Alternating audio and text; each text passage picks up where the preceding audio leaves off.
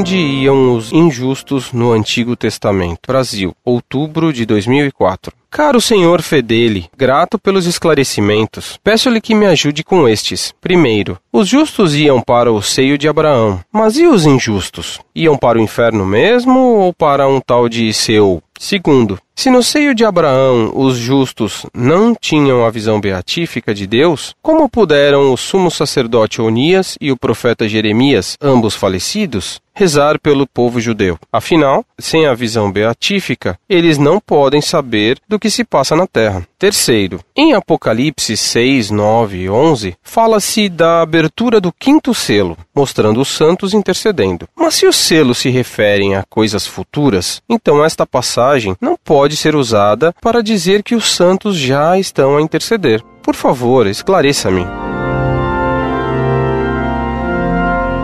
Prezado Salve Maria. Os justos do Antigo Testamento iam para o seio de Abraão, isto é, para o limbo, enquanto aguardavam a redenção de Cristo. Embora ainda não gozassem da visão beatífica, no paraíso, eles, sendo bons, tinham união com Deus por terem a sua graça, e Deus podia comunicar-lhes informações do que ocorria na história e que fosse conveniente que eles soubessem.